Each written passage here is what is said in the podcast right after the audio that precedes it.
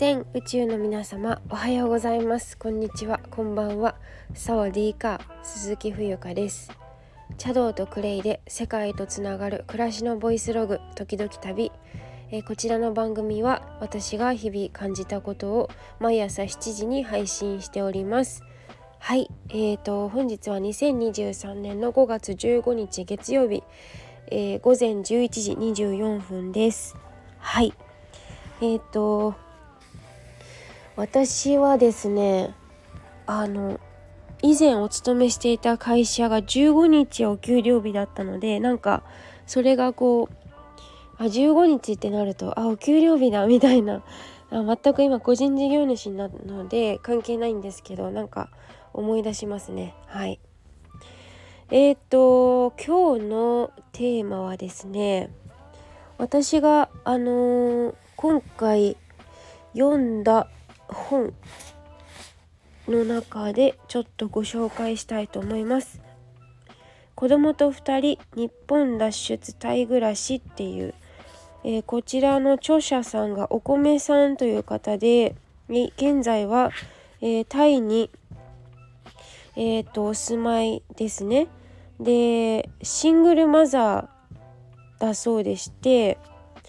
でまあ、タイに暮らして10年目っていうことなんですけど去年で10年目なのかな？はい。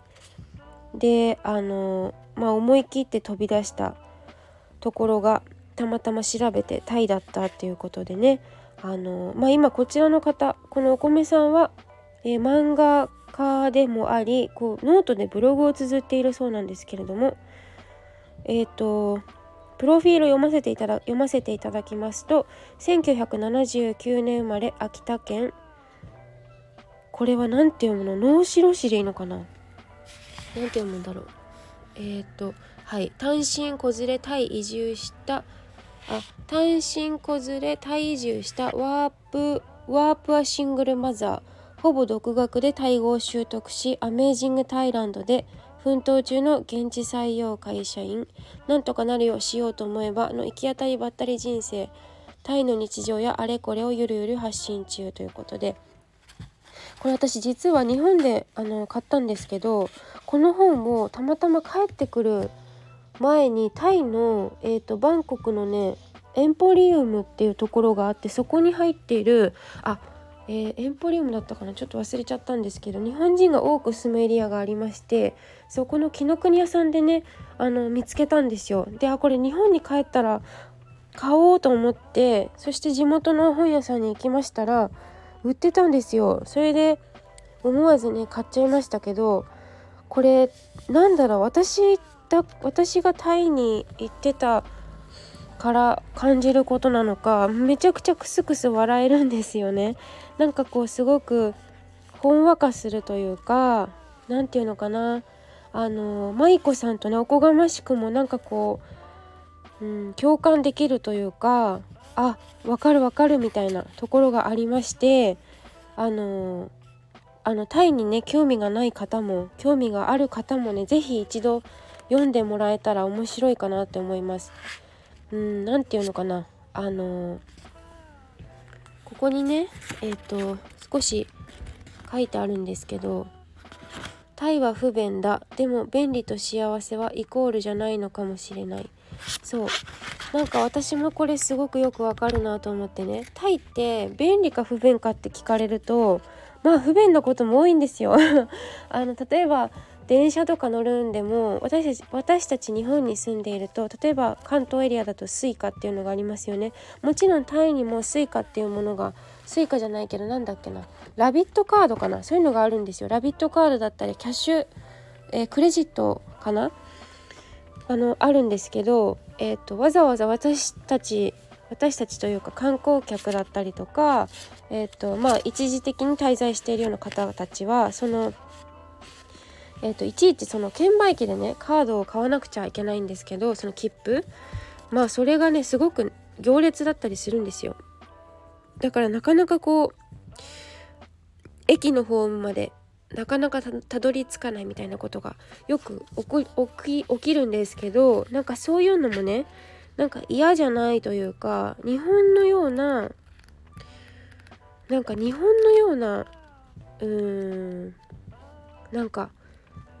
なんか日本人ってそういうのすごいイライラしてる人すごく見るんですけどタイの人でにイライラしてる人ってほとんどいなくてなんかなんとかなるよねってか待ってれば来るよねみたいな。待ってれば自分のあのー、順番が来るよねっていうなんかそういう緩さみたいなのがあってあの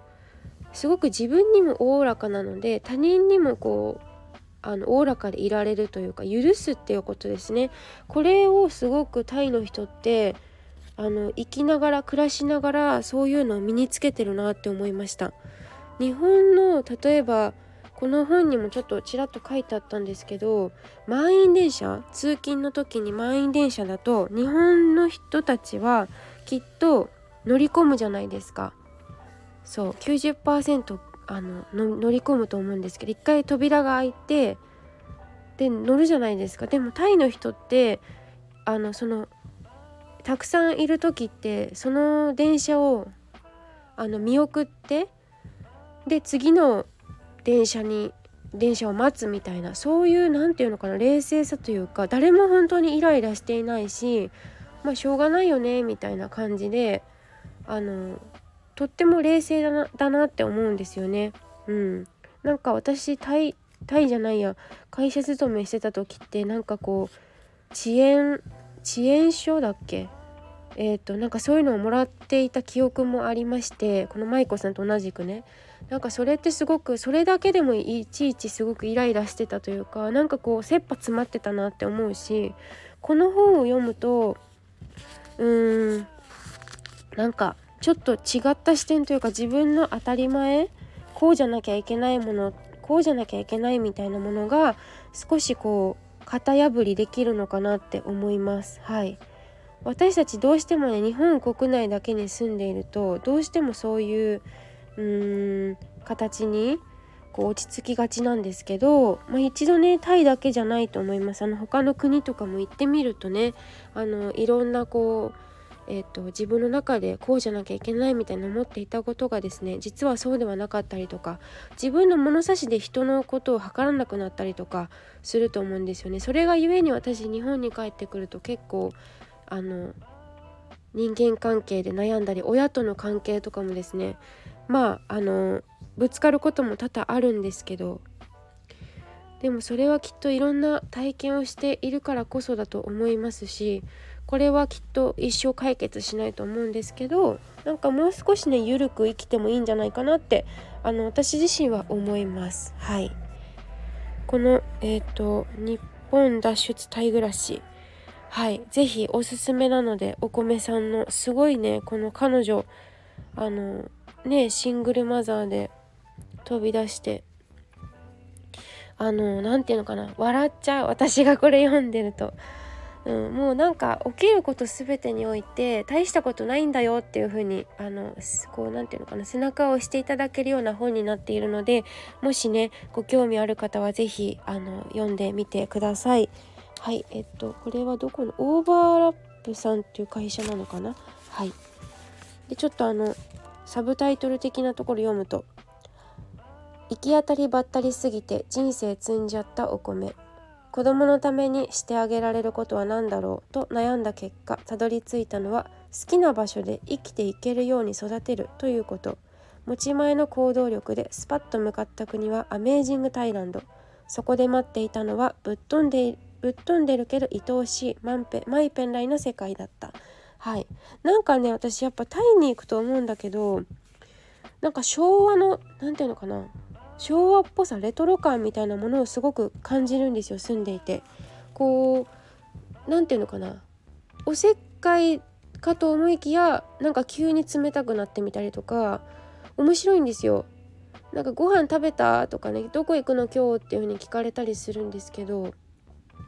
それってただの挨拶コミュニケーションの一つであって別にご飯食べるか食べたか食べないか食べ終わったかっていうのはそこまで気にしてないと知らんがなっていう感じなんですよ。うん、だからなんかこう、うん、なんかすごく私はあの居心地がいいなっていうのをタイの人たちとね一緒にいてすごく感じます。はいということで、えっと、今日はですね5本のご紹介をさせていただきました。